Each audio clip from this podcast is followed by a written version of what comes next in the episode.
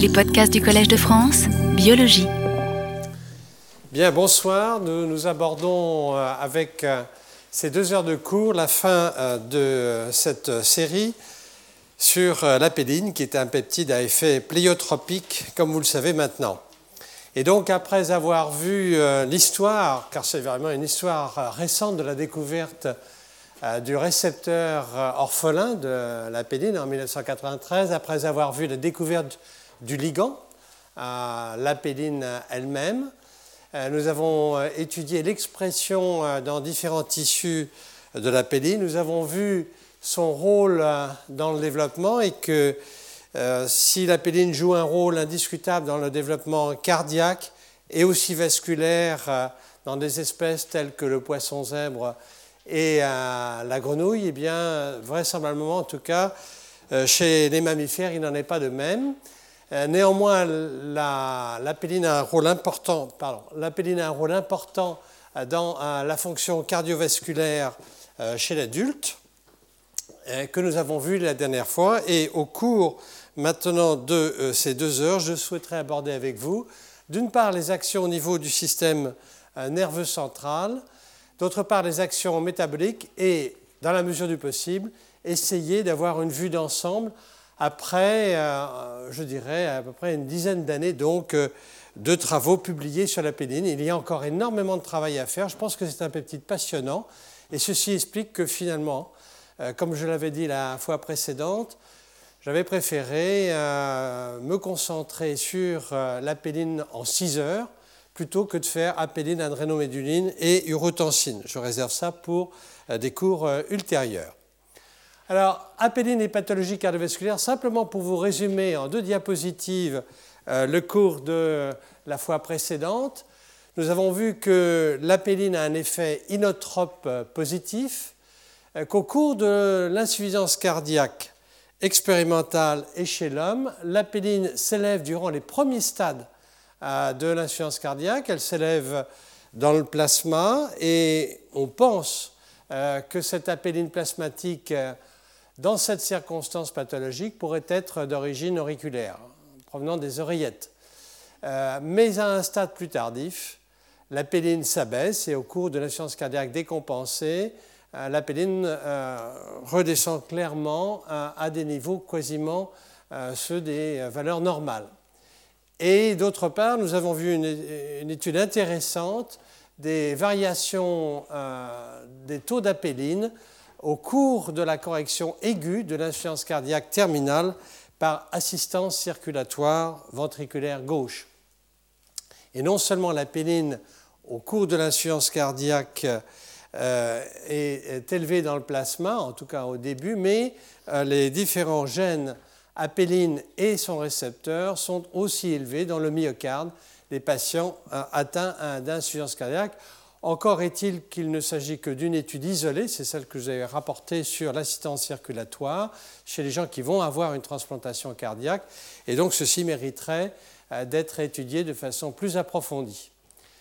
Et puis, euh, nous avions terminé en disant qu'il y avait une certaine difficulté, bien sûr, à interpréter les, résultats, en tout cas, de la péline circulante, étant donné l'hétérogénéité des patients, j'avais insisté là-dessus. Euh, il est important aussi euh, de réaliser que le dosage de l'apéline plasmatique est difficile et que de toute façon, l'apéline plasmatique ne reflète qu'une partie de ce qui se passe euh, très certainement au niveau myocardique, étant donné qu'il euh, y a à la fois vraisemblablement un rôle de l'apéline circulante, elle est indiscutablement une hormone, mais aussi l'apéline synthétisée et agissant localement par action autocrine ou paracrine, peut-être encore plus importante que l'apéline circulante. Et enfin, euh, d'autres facteurs que nous allons d'ailleurs étudier maintenant peuvent être impliqués dans les variations des taux plasmatiques d'apéline, et notamment l'influence des traitements, comme les inhibiteurs du système rénine-angiotensine, et l'osmolalité plasmatique. Et pour, cela, euh, pour terminer euh, cela, je voudrais rappeler que j'avais insisté sur l'intérêt thérapeutique de l'apéline en pathologie cardiovasculaire chez l'homme, puisque l'on peut penser que euh, ou les agonistes de la péline permettraient d'accroître la contractilité euh, cardiaque, euh, avec en même temps un effet bénéfique sur la pré- et la post-charge que l'apéline abaisse. Et d'autre part, ces effets sont conservés au, cours de l'insuffisance cardiaque, en tout cas de l'insuffisance cardiaque expérimentale. Il n'y a aucune étude faite chez l'homme et qu'aussi chez l'animal, on a pu, de façon indirecte en tout cas, montrer que cet effet bénéfique de la péline s'observe en l'absence de toute hypertrophie euh, cardiaque. Il y a en outre un effet bénéfique toujours dans l'insuffisance cardiaque euh, de la péline ou d'un agoniste qui serait à développer, à savoir un effet antivasopressine que je vais détailler dans un instant.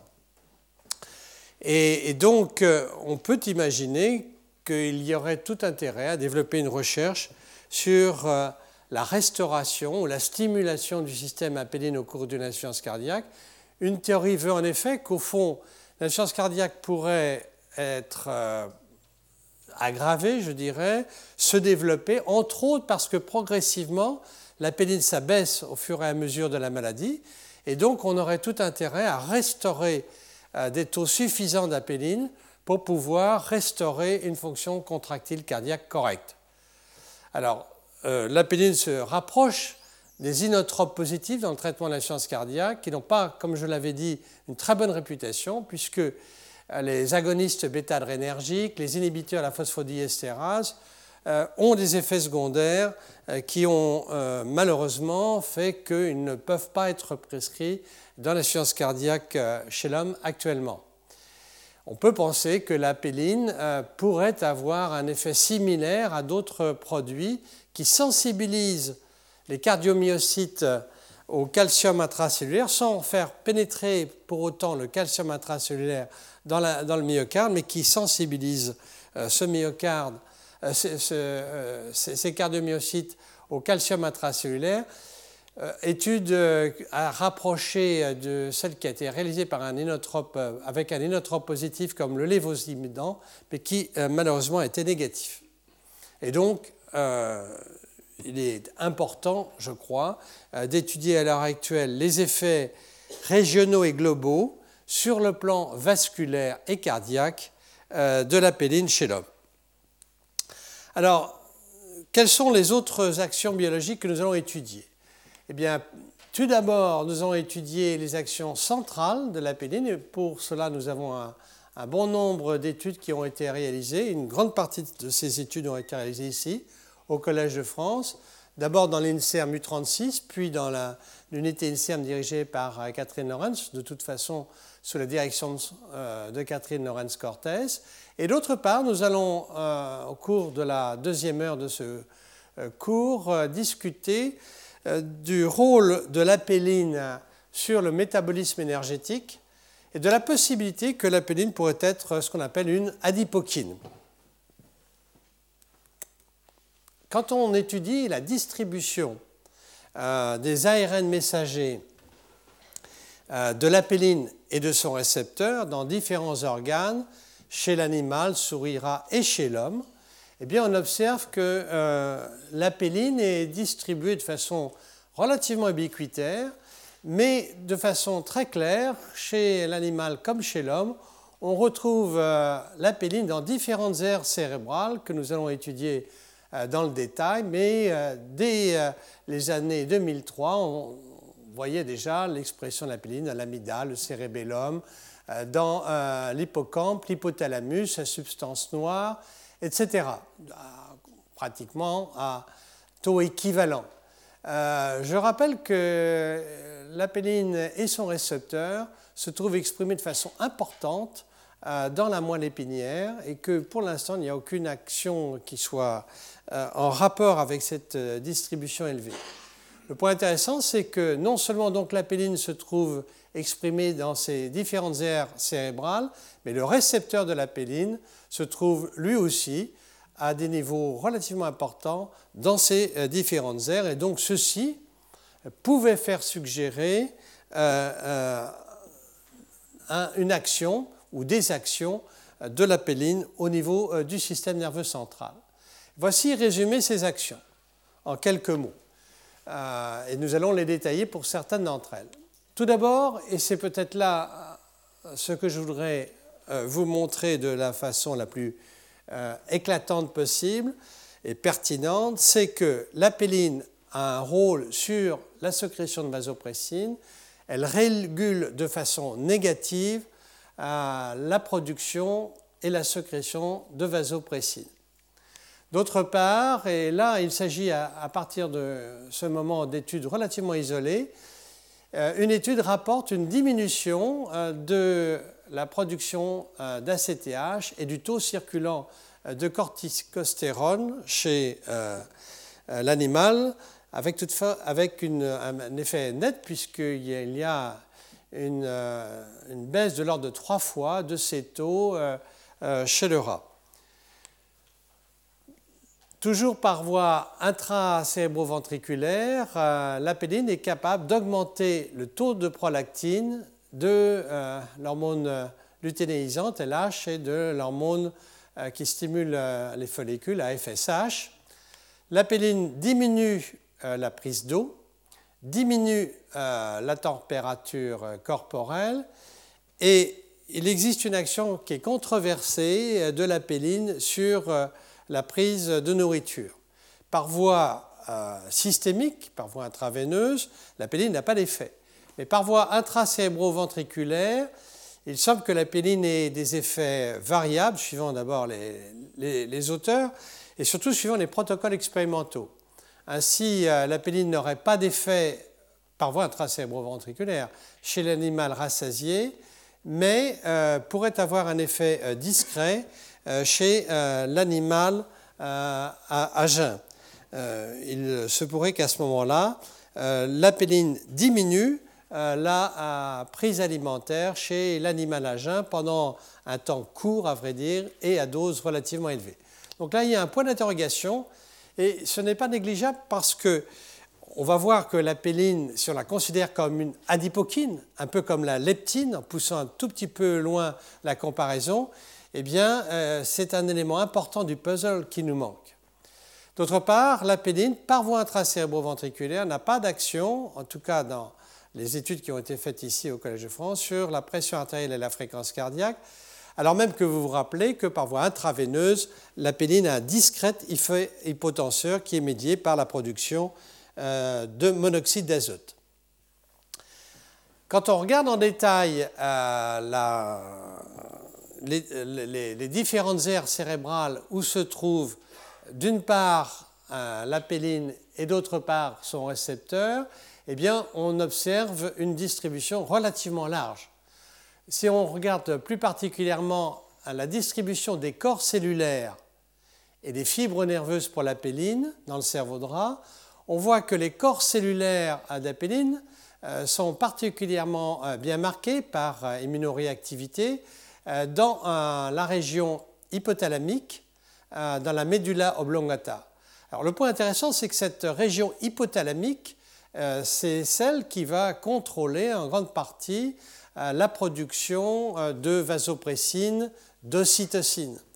Et on trouve dans les noyaux qui, vont, qui sont les noyaux paraventriculaires et supraoptiques, par exemple, on trouve à la fois, bien sûr, de euh, la vasopressine et de l'ocytocine, et dans les mêmes noyaux, on trouve de la péline, des corps cellulaires donc qui synthétisent euh, de la péline.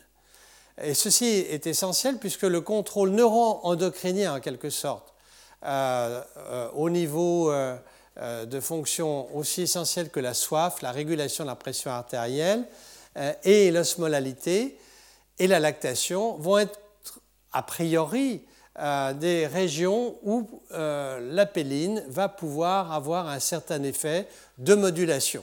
En tout cas, c'est ce qu'on peut inférer de cette colocalisation dans les noyaux. D'autre part, les fibres euh, nerveuses immunoréactives pour l'apéline se trouvent là aussi de façon encore plus largement distribuée au niveau de l'éminence médiane, de l'hypophyse postérieure, qui est celle qui stocke, comme vous le savez, notamment la vasopressine, et puis au niveau d'organes qui se trouvent euh, aux alentours euh, des ventricules cérébraux et où se trouvent entre autres les récepteurs euh, de l'osmolalité, comme par exemple l'organe subfornical, l'area postrema, où là vous avez une barrière capillaire relativement lâche et où il peut y avoir une influence de la concentration ionique et de l'osmolalité pour mettre en jeu des fibres nerveuses qui vont se projeter au niveau de ces noyaux paraventriculaires et supraoptiques. Donc, euh, voici la projection euh, de euh, la pédine. Et pour ce qui est du récepteur de la pédine, on le retrouve, pour être simple, dans les noyaux supraoptiques et paraventriculaires, dans l'hypophyse antérieure et intermédiaire. On en trouve aussi beaucoup dans la glande pinéale, ce qui fait penser que la pédine pourrait éventuellement jouer un rôle dans le rythme circadien, puisque vous savez que cette glande est impliquée dans ce contrôle. Alors, dans le travail qui a été euh, réalisé euh, au Collège de France par Nadia de Mota dans le groupe donc, euh, de Catherine Lorenz-Cortez, il a été montré que, vous voyez, que l'hypophyse, la glande pinéale, effectivement, contient des quantités très importantes d'apéline, puisque comparé aux autres aires cérébrales, il y a à peu près 17 fois plus d'apéline en termes de euh, molécules immunoréactives par rapport à ces autres aires cérébrales. Donc voilà une concentration importante. Dans le plasma, on trouve des concentrations aussi importantes euh, d'apéline. Et euh, le travail a non seulement consisté à regarder l'ensemble de ces molécules immunoréactives, mais de pouvoir aussi les séparer par chromatographie euh, sur gel et on peut de cette façon voir que par exemple au niveau de l'hypothalamus, on trouve la forme courte, la péline 13, la forme pyroglutamée apéline 13 euh, dans l'hypothalamus. Dans le plasma, on trouve non seulement de la péline 13, mais aussi la forme euh, un peu plus longue, la péline 17. D'autres auteurs ont montré aussi, par ailleurs, en utilisant d'autres types d'anticorps, qu'il y avait de la péline 36. En tout cas, chez le rat, donc, euh, ce qui est à retenir, c'est euh, la présence de ces différentes formes d'apéline et dont on a pu montrer d'autre part qu'il s'agissait bien non seulement de molécules qui étaient reconnues par un anticorps spécifique, mais en plus de molécules, ces fractions sont capables d'internaliser le récepteur, c'est-à-dire qu'on a un test fonctionnel permettant d'assurer qu'on a affaire à des espèces moléculaires qui sont euh, bien bioactives. Alors, voici euh, euh, maintenant l'état de l'art en matière de colocalisation de l'expression de l'AVP, l'arginine vasopressine, et de la péline dans un noyau qui est ici le noyau supraoptique, et les mêmes résultats peuvent s'observer dans le noyau paraventriculaire. On peut utiliser des techniques qui permettent de marquer à la fois la vasopressine par l'immunohistochimie, la péline par hybridation in situ, et l'on peut à ce moment-là voir euh, l'existence de grains euh, qui euh, représentent l'arginine vasopressine dans, d'autre part, un noyau marqué par hybridation in situ pour le récepteur de la péline. Donc dans le même corps cellulaire, dans le noyau supraoptique, on peut trouver à la fois, comme l'indique ce schéma, on peut trouver à la fois euh, euh, et euh, la, vasopressine. On peut trouver à la fois le récepteur de la péline et d'autre part l'ARN messager codant pour le précurseur de la vasopressine. L'un des points intéressants, c'est qu'il semble que la péline et la vasopressine sont synthétisées dans des vésicules, dans des, granules différents. Et ceci est important dans l'étude de la libération euh, de ces euh, deux euh, hormones, puisqu'il il va y avoir ainsi une modulation différentielle, une sécrétion différentielle, lorsqu'il va y avoir mise en jeu de l'activation de ces neurones. Alors maintenant, restait à savoir si, euh, c'est bien de montrer une colocalisation, mais s'il y avait un effet éventuellement euh, de euh, l'apéline sur l'activité des neurones vasopressinergiques. Alors c'est le cas.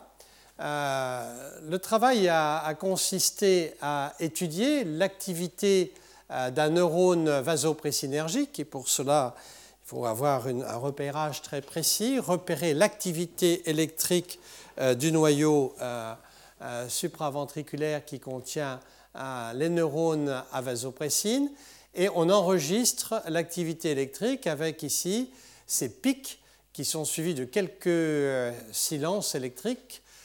Et on peut à ce moment-là, par voie intracérébro-ventriculaire, administrer euh, de l'apéline, dans le cas présent c'est de l'apéline 17, et cette apéline euh, va entraîner une diminution de l'amplitude du signal électrique d'une part, d'autre part une diminution du nombre par unité de temps du nombre de ces pics et une augmentation des intervalles des silences entre les deux. Autrement dit, euh, la péline va entraîner une réduction progressive et soutenue euh, de l'activité euh, électrique de ces, noyaux, de ces neurones des noyaux supraoptiques.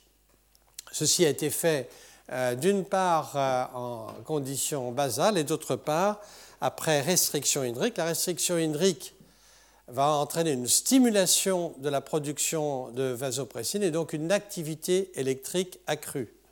Donc on peut observer ainsi clairement, de façon pharmacologique, euh, un effet inhibiteur de la péline sur euh, ces euh, neurones qui secrètent de la vasopressine. Alors maintenant, c'est une étude plus globale où on va étudier maintenant l'effet global de l'administration de, on va regarder pardon, globalement l'effet de la déshydratation sur euh, les taux euh, d'apéline euh, et de vasopressine dans le plasma et l'hypothalamus. on va donc chez les animaux soumis à une déshydratation qui va stimuler la, vasopressine, étudier ce qui se passe dans le plasma et l'hypothalamus. Quand on met les animaux et l'homme en déshydratation, il va falloir retenir au maximum de l'eau et donc il y a une augmentation euh, de la vasopressine plasmatique qui est relativement rapide et parfaitement bien euh, mesurable dans le plasma et dans les urines aussi d'ailleurs. A l'inverse, ce que l'on observe au cours de 24 et de 48 heures de déshydratation, il y a une diminution progressive euh, marquée du taux plasmatique de l'apédine. Si on étudie maintenant euh, ce qui se passe au niveau hypothalamique, on a exactement l'image en miroir de ce qu'il y a euh, dans le plasma, à savoir au cours de la déshydratation, euh, il va y avoir une baisse au bout de 48 heures des stocks de vasopressine dans les noyaux des neurones magnocellulaires. Et à l'inverse, il va y avoir une accumulation d'apéline au bout dès, la 24e heure euh, est aussi significative à la 48e heure euh, lors de la déshydratation. Donc vous voyez qu'il y a donc une variation inverse euh, de ces deux hormones qui vont donc avoir un effet autorégulateur l'une sur l'autre au cours d'un phénomène aussi important que la déshydratation. Maintenant, expérience pharmacologique, qu'est-ce qui se passe lorsque l'on administre euh, de l'apéline 17 sur euh, la vasopressine et d'autre part sur la diurèse chez la souris au cours de la lactation? Alors pourquoi la souris au cours de la lactation? Eh bien, euh, la lactation est un, état dans lequel il existe une augmentation de la production d'ocytocine, bien sûr, mais aussi de vasopressine, car il y a nécessité pour la rate qui allait et la femelle, d'une manière générale, de pouvoir récupérer le maximum d'eau pour conserver au fond une volémie euh, correcte. Et donc, euh, on, sensibilise ainsi l'étude. Ce que l'on voit, c'est que, en partant donc de taux de vasopressine élevés, l'administration euh, d'apéline 17 entraîne dans le plasma une baisse pratiquement de moitié du taux euh, de vasopressine, donc un effet euh, de régulation négative claire. Et alors ce qui est intéressant, c'est de regarder ce qui se passe maintenant sur le plan urinaire. On observe au même moment, dans les en même moment une augmentation de la diurèse qui est multipliée pratiquement par 3. Donc il y a un effet diurétique. Alors cet effet est un effet diurétique qui ne s'accompagne pas d'une augmentation de l'excrétion fractionnelle du sodium ou du potassium. Certes, on observe plus d'ions sodium et, potassium dans les urines des souris qui ont reçu la pédine, mais quand on étudie l'excrétion, euh, le débit urinaire plus exactement, euh, de sodium et de potassium, il est inchangé. Donc, en un mot, euh, pour résumer toutes ces expériences, on peut dire que la pédine soit de façon physiologique, naturelle, par déshydratation, soit par voie pharmacologique, va réguler de façon négative euh, l'activité des neurones vasopressinergiques. Cette figure vous montre que la péline qui est marquée ici avec un anticorps immunofluorescent en vert et ici pour la vasopressine en rouge sont bel et bien colocalisées. Vous voyez ici la colocalisation euh, en, jaune euh, lorsque l'on superpose euh, les deux images en microscopie confocale. Et d'autre part, ce neurone est finalement un neurone qui contient à la fois l'ARN messager pour la vasopressine, pour la péline, et les deux types de récepteurs, le récepteur apélinergique et le récepteur euh, de la vasopressine V1A, V1B. Et euh, lorsqu'il y a euh, déshydratation, eh bien, il va y avoir production de vasopressine, mais en même temps, il va y avoir une action autocrine de la péline sur le même neurone qui va réguler de façon négative l'activité du, neurone qui va euh, diminuer la production euh, de vasopressine par euh, une action donc directe sur ces neurones, ce qui va limiter donc l'effet antidiurétique de la vasopressine. Donc là, on est tout à fait dans un système de feedback court qui, au niveau central, est important pour euh, avoir en quelque sorte une, régulation fine, euh, ce qu'on appelle un tuning, si on veut, euh, de la production de vasopressine. Non seulement la, vasopressine, la, péline a une action directe négative donc sur la production de vasopressine, mais en plus elle va avoir une action sur la prise d'eau, ainsi par voie intracérébroventriculaire, la péline 13 lorsqu'elle est administrée chez un rat qui a été euh, déshydraté pendant 24 euh, heures, a un, effet euh, de restriction de la prise d'eau sur les 30 minutes qui suivent cette administration. Donc pour nous résumer, je dirais que la péiline a clairement une action centrale anti-vasopressine dans une espèce comme chez le rat. Vous l'avez vu, on peut la détecter, on peut détecter les neurones appélinergiques dans les noyaux supraoptiques paraventriculaires, les noyaux arqués. Euh, il y a une colocalisation euh, de ce système appélinergique avec euh, la vasopressine, mais aussi avec l'ocytocine dans les noyaux neuroendocrines magnocellulaires et d'autre part, comme je vous l'ai montré, il y a une baisse de la libération de vasopressine par injection intracérébro-ventriculaire de différentes formes d'apéline, 17 ou 13. Euh, et euh, cet effet inhibiteur est un effet inhibiteur direct de l'apéline euh, sur ces neurones du noyau supraoptique et paraventriculaire. Et donc on peut dire que l'apéline a un rôle dans le contrôle central chez le rat de l'homéostasie et la volémie. Et, comme souvent au cours de ces, cours, j'ai essayé de, vous poser la question et chez l'homme Point d'interrogation. Comme rien n'avait été fait, et comme nous avions la possibilité d'étudier euh, ce qu'il en était chez l'homme, nous avons, avec Catherine Lorenz et Michel Azizi, décidé, de faire une étude clinique chez l'homme et de vous rapporter ici les résultats qui sont sous presse dans l'American Journal of Society of Nephrology. Alors cette étude avait pour but, d'une part, euh, d'étudier la pénible plasmatique chez l'homme dans des conditions rigoureuses, euh, et d'autre part, d'étudier l'effet euh, de, de, variation de l'osmolalité plasmatique chez l'homme sain dans une étude qu'on appelle une étude d'investigation clinique qui s'effectue de façon extrêmement rigoureuse dans un centre d'investigation clinique, en l'occurrence euh, celui euh, de l'hôpital dans lequel je travaillais, l'hôpital européen Georges Pompidou, et dont la charge et la responsabilité incombent à Michel Azizi. Donc on a euh, étudié les variations plasmatiques de la péline dans deux conditions de variation caricaturale de malalité plasmatique. La première condition, c'est de perfuser du sérum salé hypertonique. hypertonique. Ça, c'est une condition où l'on induit une hyperosmolalité extrêmement puissante. C'est plus rapide et plus puissant et moins ennuyeux que la déshydratation pendant 24-48 heures chez le rat, mais le but est le même, c'est d'augmenter euh, l'osmolalité.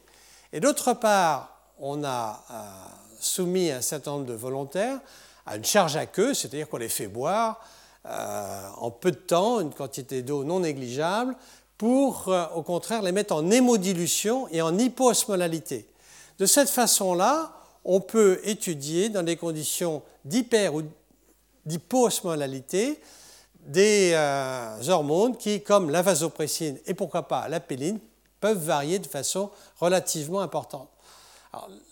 une des choses qui est intéressante, c'est que nous avons pris un protocole que nous avions mis au point avec Marc Thibonnier et Joël Ménard en 1984, il y a plus de presque un quart de siècle.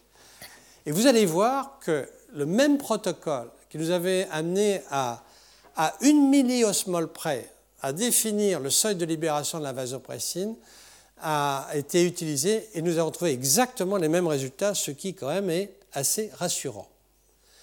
Alors comment euh, ce protocole a-t-il été réalisé? Nous avons pris 10 euh, sujets euh, sains volontaires, masculins, parce que la, la vasopressine peuvent être influencées par le cycle euh, menstruel, non fumeurs, puisque vous le savez, euh, la vasopressine est stimulée par le tabagisme. Euh, au passage, quand on fait une étude comme cela, on vérifie extrêmement attentivement que les sujets sains, effectivement, ne fument pas. On a des, on a des manières bien précises et puis ne prennent pas non plus d'autres produits cycle nictéméral de la péline d'abord dans un premier temps, puis, ça je ne vous rapporterai pas cela, perfusion de sérum salé euh, hypertonique, ce qui correspond à 0,85 molaires de NaCl, c'est-à-dire 850 millimolaires de NaCl. Or, un litre d'eau, un litre, euh, euh, je veux dire, 140 millimolaires de NaCl correspond à une rétention d'un litre d'eau, puisque la, l'osmolalité, euh, euh le, sérum physiologique isotonique est de 140 milliosmoles. Autrement dit, on a administré là une charge osmolaire importante, correspondant aussi à une rétention hydrique importante. Vous voyez euh, La charge aqueuse était de 20 ml par kilo en 30 minutes. On a étudié 5 sujets, d'abord avec la charge hyperosmolaire, puis 5 euh, sujets avec la surcharge hydrique. Et on a mesuré, bien sûr, la péline, la vasopressine, mais en même temps les différents paramètres du système rénino-angiotensine, les électrolytes, euh, et, les protéines pour apprécier l'hémodilution. En 1984, nous avions fait cette étude en fait pour vérifier ou pour étudier euh, plus précisément si chez l'homme sain euh, normotendu par rapport à l'hypertendu, il pouvait y avoir des variations des taux de vasopressine. c'est la raison pour laquelle nous avions fait cette étude. En un mot, d'ailleurs, je peux dire que chez l'homme hypertendu, nous n'avions pas trouvé d'argument pour des taux anormaux euh, de vasopressine. Ça avait été une des hypothèses euh, qui avait été proposée. Et nous n'avions pas trouvé non plus euh, de différence de seuil de libération de la vasopressine en fonction de l'osmolalité. Euh, ce qui est euh, indiqué euh, ici, c'est qu'au cours de la perfusion donc, de sérum salé hypertonique, on voit une hémodilution du fait de la rétention d'eau par la mise en jeu de l'hormone antidiurétique ou vasopressine, donc il y a une rétention d'eau et hémodilution qui est très nette puisqu'on passe de environ 66-67 grammes de protéines par litre de plasma à environ 60 on voit que euh, la vasopressine, qui est très basse, aux environs de quelques euh, picomoles par litre, s'élève de façon euh, très très nette au cours de la perfusion de sérum salé hypertonique. Elle est multipliée par 3, 3,5. Et ceci est parallèle à l'osmolalité qui passe de 283, 284 environ à 306 milliosmoles. On peut, comme chaque patient est étudié de façon séquentielle au cours du temps et que l'osmolalité euh, s'élève progressivement au cours du temps, on peut pour chaque sujet faire une étude euh, euh, de relation entre l'osmolalité plasmatique et le taux de vasopressine. Et on va le faire aussi entre le taux d'osmolalité plasmatique et le taux d'apéline. Pour ce qui concerne euh, l'osmolalité et le taux de vasopressine, ce que l'on voit, c'est qu'on peut calculer à partir de quand la vasopressine euh, s'élève, et nous avions calculé que euh, la vasopressine est libérée à partir d'un seuil osmolaire à 283 milliosmoles par kilo, par kilo dose plasmatique. Et que d'autre part, euh, il y avait une excellente corrélation, n'oubliez pas que c'est une corrélation biologique, individu par individu, entre euh, le taux plasmatique de vasopressine et l'osmolalité de l'ordre de 0,7 euh, pour chacun des sujets. Alors maintenant, nous allons voir ce qu'il en est de l'étude réalisée récemment pour étudier les variations de l'apéline et de la vasopressine chez nos cinq sujets. Tout d'abord, euh, euh, j'insiste sur le fait que les dosages euh, d'apéline ont été réalisés après séparation par HPLC et donc on voit que la forme circulante prédominante est l'apéline 17 et l'apéline 13 est inférieure à, celle de l'apéline 17. Il existe de l'apéline 36 aussi en plus faible quantité dans les plasmas de ces patients. Et voici donc euh, le euh, résultat obtenu euh, chez cinq sujets volontaires et soumis à cette perfusion de 0,85 molaires de NaCl en l'espace d'environ deux heures. Ce que l'on voit, c'est l'osmolalité plasmatique qui s'élève rapidement. On observe l'augmentation euh, de euh, la euh, vasopressine plasmatique. Vous voyez une certaine dispersion des résultats, mais elle est relativement faible. N'oubliez pas qu'il ne s'agit que de 5 sujets. Le seuil osmolaire de libération de la vasopressine plasmatique est de 283 milliosmoles. C'est exactement celui que nous avions trouvé 24 ans avant. Et puis, d'autre part, et là, maintenant, ça devient évidemment le résultat nouveau, ce que vous voyez, dans un premier temps, les taux plasmatiques d'apéline s'abaissent. Et ça baisse de façon très notable. Il passe euh, d'environ 450 euh, à euh, moins de 300 phantomoles par, par attendez, je regarde parce que je ne veux pas dire de bêtises, phantomoles par millilitre de plasma. Bien, donc une baisse dans un premier temps. Alors ce qui est surprenant, et ça nous a beaucoup troublé évidemment, c'est que dans un deuxième temps, après 80 minutes de perfusion, alors qu'on s'attendait à une baisse progressive, continuelle de la péline, on observe une remontée, puis une remontée qui est indiscutablement euh, significative euh, durant le reste de la perfusion, alors même que la vasopressine continue à monter. Donc il y a un échappement en quelque sorte qui, euh, qui se réalise.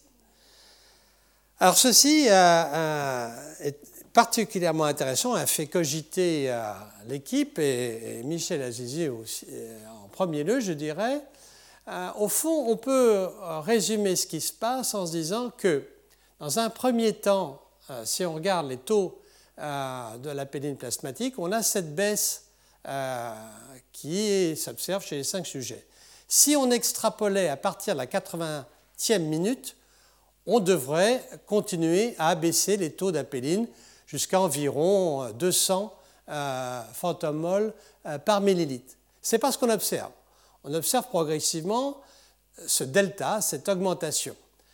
Eh bien, si on regarde maintenant l'expansion volumique, c'est-à-dire qu'on a apporté du sel, le sel a fait retenir de l'eau par l'hormone antidiurétique, et donc on peut calculer de façon théorique, mais on pourrait le faire de façon pratique, mais c'est plus difficile. On estime qu'environ à la 80e minute, il y a une expansion euh, du euh, volume extracellulaire de l'ordre de 12 à 15% C'est beaucoup, c'est réellement beaucoup. On ne peut pas faire ça chez un insuffisance cardiaque, parce qu'une telle expansion volémique ne serait pas tolérée. Donc, euh, maintenant, si on, regarde ce qu'il en est, la, différence finalement entre euh, le, taux d'apéline plasmatique prévu et celui observé, on voit donc qu'à partir du moment où on a cette expansion volémique, eh bien, on a une augmentation du taux euh, euh, de l'apéline plasmatique. Et quand on arrive à la, fin de la perfusion, au bout des deux heures, on a une augmentation du volume extracellulaire de l'ordre de 20%, du taux de volume plasmatique de l'ordre de 17%, ce qui est beaucoup. Donc il y a deux stimulus qui vont agir en opposé. Un stimulus osmolaire qui va faire produire de la vasopressine, avec une régulation négative de la péline. La péline va être mise en jeu, elle va, euh, elle va, avoir, elle va s'abaisser et la vasopressine ainsi euh, euh, va être en, opposition en quelque sorte. Mais à un certain moment donné, il y a une telle expansion volémique que l'on peut faire l'hypothèse, ce n'est qu'une hypothèse encore à l'heure actuelle, je vous dirai quelles sont les expériences qu'il faut qu'on réalise, elles ne le sont pas parce que personne n'a jamais imaginé cela avant, eh bien on peut faire l'hypothèse qu'il y a une, il y a une volo régulation, c'est-à-dire des volorécepteurs qui vont mettre en jeu euh, cette fois-ci la production euh, d'apéline. Finalement, il est plus important pour l'apéline à un moment donné de contrôler peut-être euh, la volémie et peut-être d'augmenter par exemple la fonction contractile myocardique pour éliminer, je dirais, cette expansion volémique, cette augmentation du volume plasmatique, que de contrôler l'osmolalité. C'est finaliste de dire cela, mais on peut dire qu'il y a vraisemblablement à la fois une implication d'osmorécepteurs et de barorécepteurs pour la libération d'apéline. Euh, c'est au fond ce que résume euh, un petit peu. Euh, pardon. si je veux terminer maintenant sur le versant de la surcharge hydrique, la surcharge hydrique qui va entraîner donc une hémodilution, une hypoosmolalité. Euh, l'osmolalité de 283 va s'effondrer aux environs 280 milliosmoles par litre, euh, avec cette prise d'eau de 20 ml par kilo pendant la, demi-heure. Eh bien, euh, en même temps, on voit la vasopressine s'abaisser et rester basse tout au long de l'étude. on étudie l'effet de cette charge hydrique pendant les 4 heures qui suivent. Et vous voyez alors cette fois-ci une régulation de nouveau à l'opposé de la vasopressine, une stimulation euh, de la, euh, euh, péline qui va être cette fois-ci rectotono, continue et constante durant les 4 heures de l'observation. Là, il n'y a pas autant d'expansion volémique et donc il ne s'agit là que d'une mise en jeu des osmorécepteurs et non pas des volorécepteurs. Alors, si on regarde maintenant les corrélations, euh, comme on peut s'y attendre, il existe une corrélation euh, entre le taux plasmatique de vasopressine et l'osmolalité. Plus l'osmolalité s'élève, plus euh, la vasopressine est stimulée, et une relation inverse aussi entre le taux plasmatique d'apéline et euh, l'osmolalité. Plus l'osmolalité s'élève et plus la péline euh, s'abaisse. Donc l'osmolalité est un stimulus majeur du taux euh, plasmatique de la péline. Relation a été faite durant les 80 premières minutes de l'étude avec hyperosmolalité. On n'a pas tenu compte là des des 40 autres minutes qui correspondent à la remontée du taux d'apéline sous l'effet de l'expansion volémique. Il existe une relation, mais qui n'est pas significative, entre l'apéline et la vasopressine, euh, car quand on ajuste, c'est-à-dire que euh, lorsqu'on on fait une, régression en tenant compte du facteur osmolalité, en fait, euh, il n'y a pas de relation significative, il faut dire qu'il n'y a que cinq sujets, elle est négative, euh, elle n'est pas très loin de la signification, mais l'osmolalité joue un tel rôle important qu'il n'y a pas de relation individuelle, si je puis dire, entre apéline et vasopressine dans cette étude d'investigation clinique. Donc pour nous résumer, je peux dire que réellement c'est la première démonstration chez l'homme de la régulation de l'apéline par un stimulus osmolaire. Je dirais même que c'est la première étude d'investigation clinique euh, qui a été faite euh, pour l'apéline chez l'homme. Tout ce qui a été fait euh, chez l'homme a été fait chez l'homme pathologique. L'obèse, on va le voir tout à l'heure, l'insuffisant cardiaque, on l'a déjà vu, et donc aucune étude n'avait été réalisée. Et je pense qu'on ne peut pas étudier ou prétendre étudier une hormone qu'on a la chance de pouvoir mesurer sans faire au départ ce type d'étude. Et, il aurait pu être fait à je pense, dans d'autres encore circonstances qu'on peut essayer de, réfléchir ensemble. la, deuxième, euh, conclusion qui est importante, à mon avis, c'est la régulation euh, plasmatique de l'apéline par la volémie, quand on, a une surcharge volémique, comme au cours de la science cardiaque. On peut avoir à ce moment-là une augmentation du taux euh, plasmatique de l'apéline. Quels sont les récepteurs? Il peut s'agir de, de barorécepteurs au niveau du système nerveux central, mais aussi au niveau périphérique, comme des barorécepteurs au niveau de l'oreille gauche ou des récepteurs d'étirement auriculaire. C'est possible. Comme vous le savez, l'ANF est régulé par des récepteurs au niveau auriculaire. Je réinsiste sur le fait qu'il y a une régulation qui est opposée à celle de la vasopressine. Au passage, la vasopressine est régulée aussi par l'osmorégulation, mais aussi par des barorécepteurs. La régulation osmolaire de la vasopressine est celle qui prédomine. Mais quand on soustrait à un animal à peu près 20%, il faut quand même arriver à 20% euh, de sang, c'est-à-dire par une hémorragie, à ce moment-là, on est en régime isotonique, iso-osmolaire, et la vasopressine s'élève. Donc c'est une régulation euh, volémique, mais qui est tardive par rapport à la régulation osmolaire dans des conditions euh, physiologiques. Donc tous nos résultats sont chez l'homme en accord avec l'expérimentation animale que je viens de vous rapporter. Donc c'est extrêmement intéressant de construire ainsi une vue cohérente de ce système à pédinergie qui, comme la vasopressine, doit jouer un rôle dans l'homéostasie des volumes sanguins chez l'homme, comme chez l'animal, au niveau central et peut-être rénal. Alors, quel est, finalement, je vous ai décrit des relations. Est-ce qu'il y a un rôle physiologique? Est-ce que l'apéline est plus qu'un marqueur? Je crois bien sûr que oui. Euh, il faut savoir maintenant quelle est sa contribution à la diureuse. Euh, nous avons vu que l'apéline avait un effet diurétique chez l'animal par elle-même. Euh, certes, elle a un effet diurétique par une action anti-vasopressine, mais il n'est pas exclu qu'il y ait un effet intrarénal, puisqu'il a été décrit la présence de récepteurs de l'apéline euh, dans certains glomérules et le long des vasa recta. Est-ce que la péline pourrait avoir un effet diurétique en agissant sur la contractilité cardiaque en cas de volémie élevée C'est pas exclu. C'est pas exclu. Euh, évidemment, il y a plein d'expériences qu'on pourrait réaliser, en tout cas chez le rat. Par exemple, de savoir, pour vérifier l'importance de ces volorécepteurs, on pourrait réaliser une expansion volémique isotonique euh, chez l'animal et voir à ce moment-là si euh, le taux d'apéline varie, il devrait augmenter a priori, et on pourrait étudier l'effet aussi sur les neurones magnocellulaires du rat.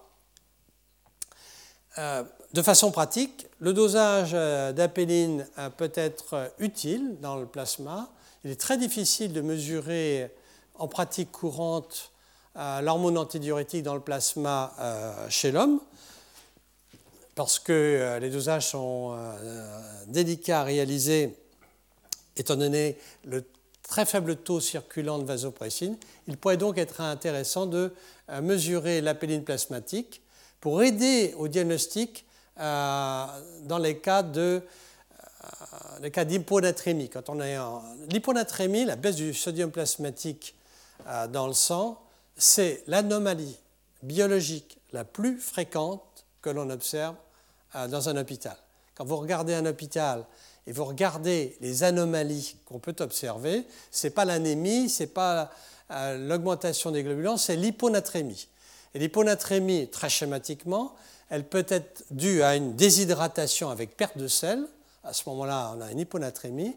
Mais elle peut être due aussi à une hémodilution avec excès de rétention euh, euh, d'eau.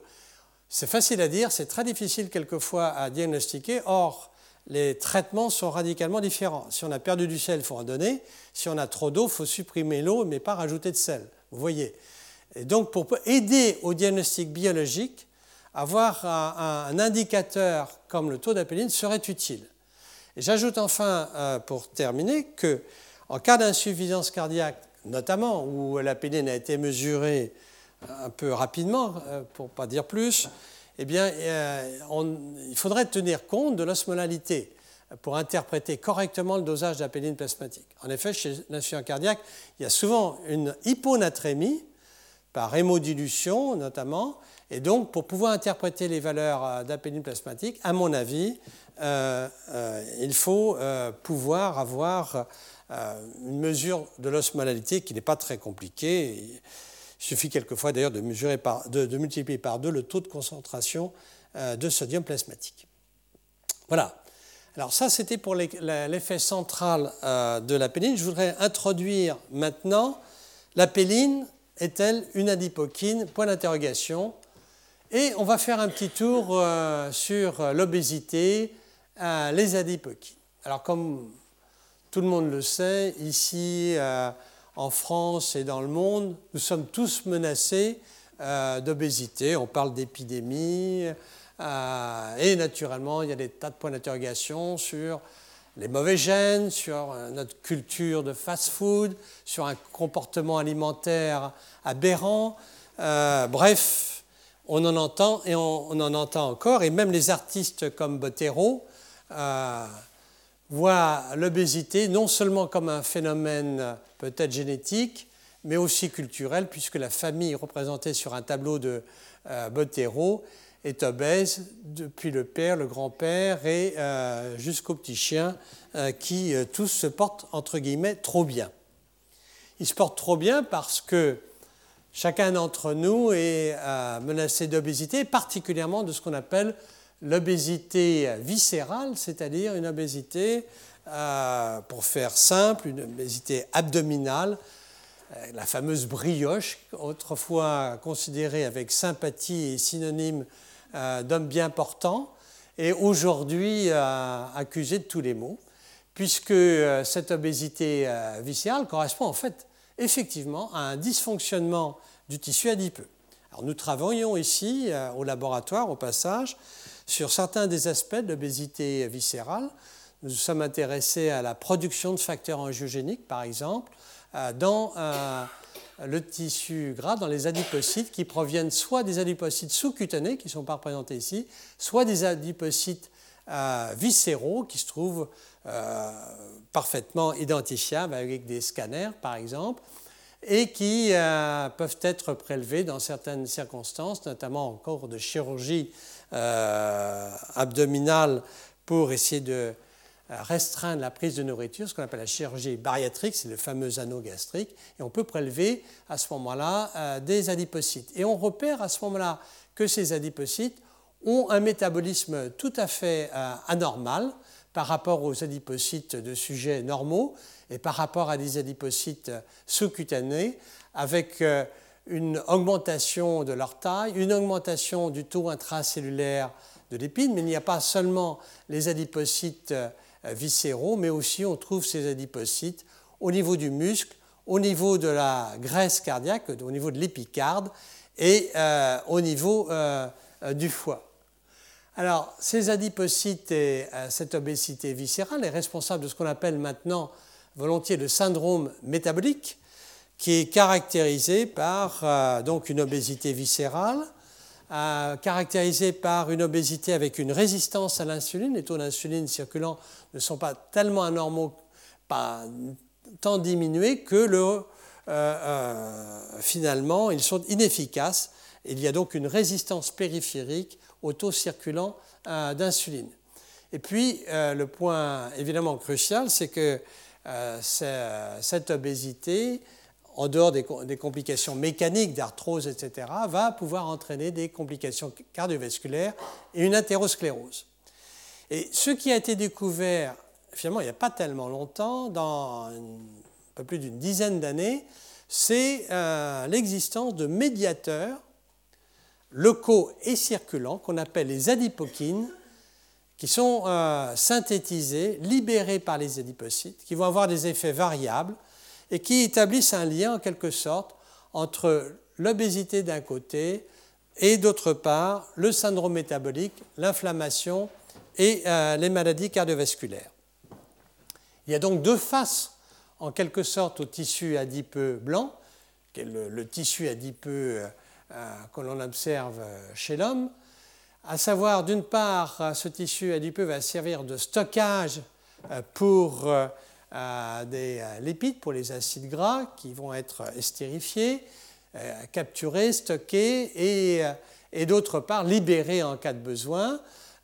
Et de la même manière, ce tissu adipeux va pouvoir fabriquer un certain nombre de substances extrêmement utiles, comme par exemple les prostanoïdes, les hormones stéroïdiennes, le rétinol, etc.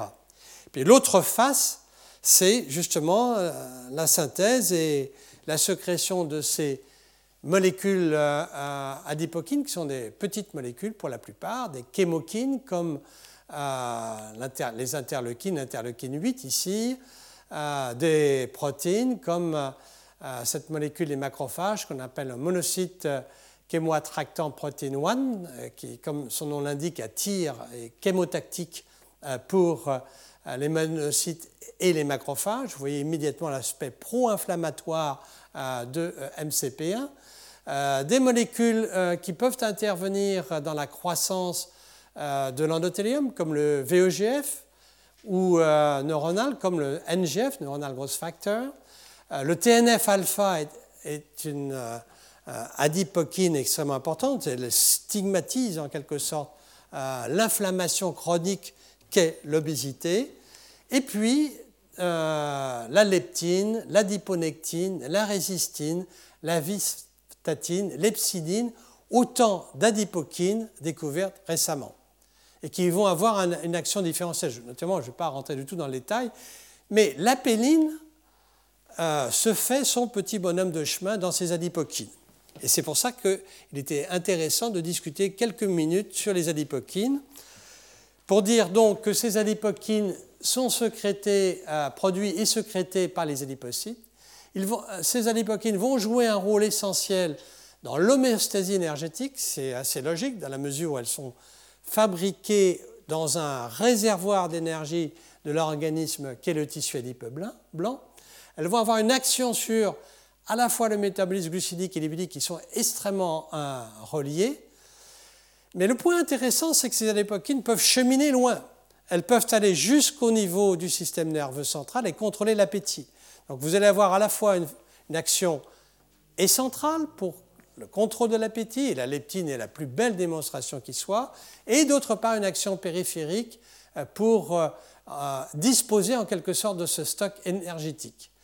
elles vont jouer un rôle dans d'autres fonctions neuroendocriniennes, et la leptine, pour en dire un mot, et ne pas y revenir après, joue un rôle notamment dans la fertilité. Et surtout, le point intéressant, c'est le rôle des euh, leptines dans le domaine cardiovasculaire. 94, première adipokine de taille, si je puis dire, découverte, la leptine par Jeff Friedman à New York, et depuis une explosion sur la leptine elle-même et sur les autres adipokines.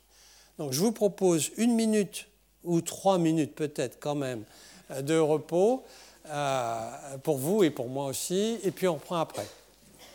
Retrouvez tous les podcasts du Collège de France sur www.collège-de-france.fr.